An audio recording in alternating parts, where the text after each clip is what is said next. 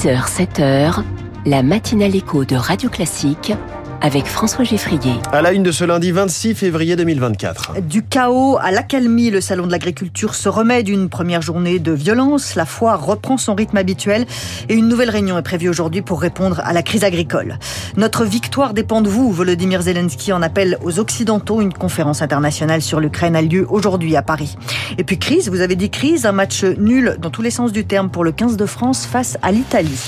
Après ce journal, le retour du salon automobile de Genève en petit format format XXS même selon les échos. On va le voir dans les titres de l'économie à 6h10. 6h15, la France de demain, une start-up qui expose au salon du mobile de Barcelone son nouveau capteur photo révolutionnaire. On n'aura plus d'excuses pour rater ces photos, même quand on bouge.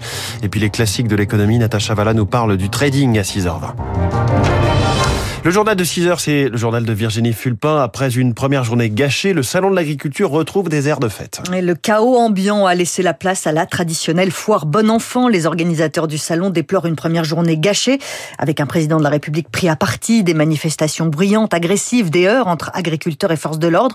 Mais ils relèvent la tête et hier, les visiteurs, soucieux de soutenir les agriculteurs, ont oublié la politique pour retrouver les animaux. Euh, J'ai vu des cochons, des vaches, des moutons.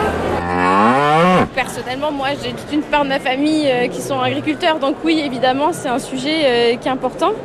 Euh, la relève agricole, c'est évidemment un sujet qui est primordial. Bon, lui, évidemment, il passe son temps à donner à manger aux moutons, c'est tout, mais voilà. Il y a beaucoup de régions représentées. J'aime bien la filière agricole et tout ça, et puis moi, je les soutiens à 100%. Bah déjà nous on est on est on est de la campagne donc on, on, comprend leurs problèmes. Hein. Le reportage de Nina Droff au Salon de l'Agriculture. Les images d'Épinal n'empêchent pas les discussions sur la crise agricole. Les politiques ont encore défilé hier au Salon. Jordan Bardella, le président du Rassemblement national en journée. Gabriel Attal en soirée pour une visite surprise. Le Premier ministre en a profité pour rappeler que le Salon de l'Agriculture n'était ni un cirque médiatique, ni un cirque politique. Coup de griffe à peine masqué envers le RN. Comme Emmanuel Macron dans les colonnes du Figaro ce matin, le président de la République s'en prend à la coordination rurale, seul syndicat à ne pas avoir avoir appelé au calme, seul syndicat dont de nombreux membres sont engagés avec le Rassemblement national, dit-il.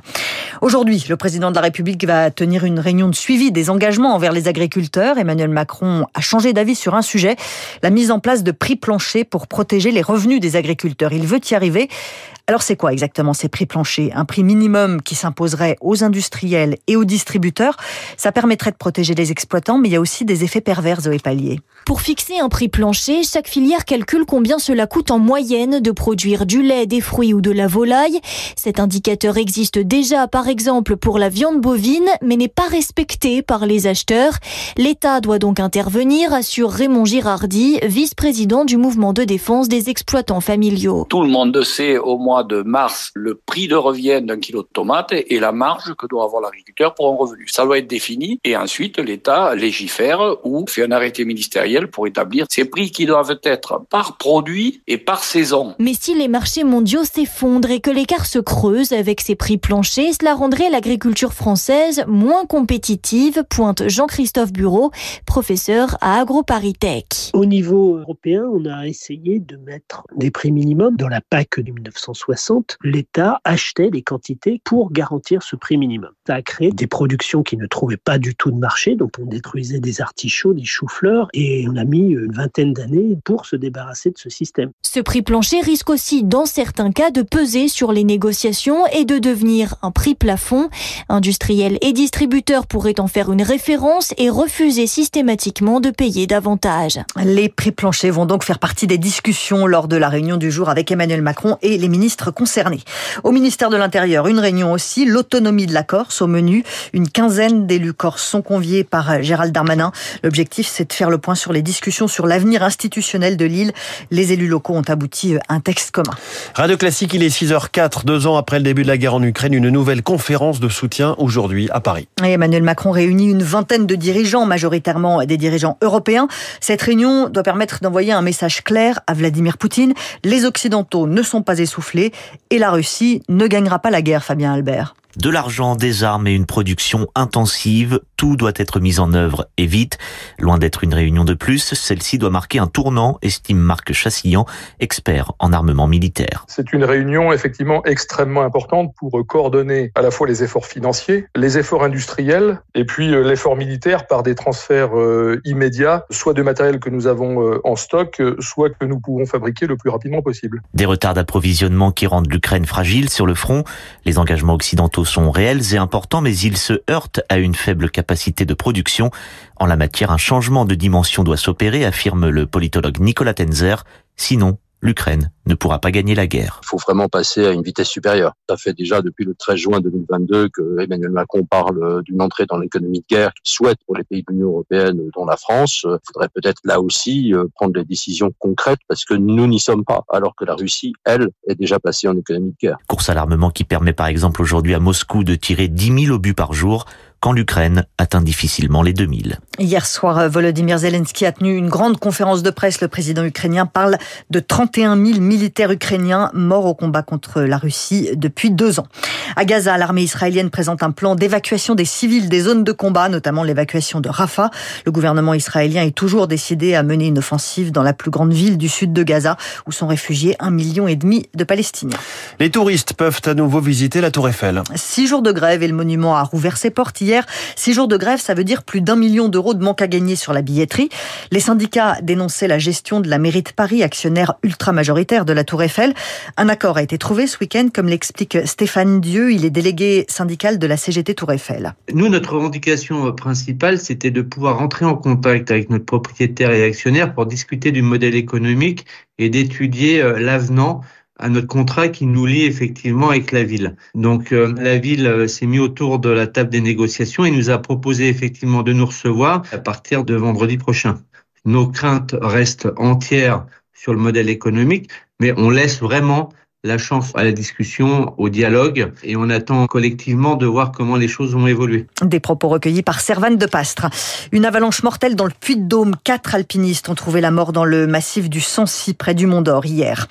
Les garçons aussi. La cérémonie des Césars a été marquée par la prise de parole de Judith Godrèche vendredi soir. Elle a porté la parole des filles victimes de violences sexuelles dans le monde du cinéma.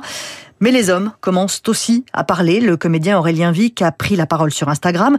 Le début d'un MeToo garçon. Bienvenue pour euh, Arnaud Gallet. Il est cofondateur de Move Enfant, qui regroupe des survivants de violences dans l'enfance. On est incapable, en fait, en France, d'initier une culture de la protection des enfants parce que les enfants ne sont pas encore considérés comme euh, sujets de droit, en réalité. C'est-à-dire qu'il y a cette relation un peu comme d'appartenance déjà aux parents ou appartenance quand on est en lien directement avec un coach, avec un agent dans le cinéma, etc. ou autre. Ça montre bien notre incapacité à penser l'enfant comme sujet de droit donc l'enjeu aujourd'hui, c'est de passer d'une culture du déni à une culture de la protection des enfants. Et on attend euh, beaucoup euh, des pouvoirs politiques. On pose des questions, on demande à être reçu par la ministre en charge de la protection de l'enfance, Sarah El Haïry. On n'a aucune réponse. Il faut absolument qu'on arrive à se retrouver autour de la table et pas être vu comme des hérétiques parce qu'on demande simplement qu'il y ait un peu plus de justice dans ce pays et qu'on arrête un peu de maltraiter les enfants.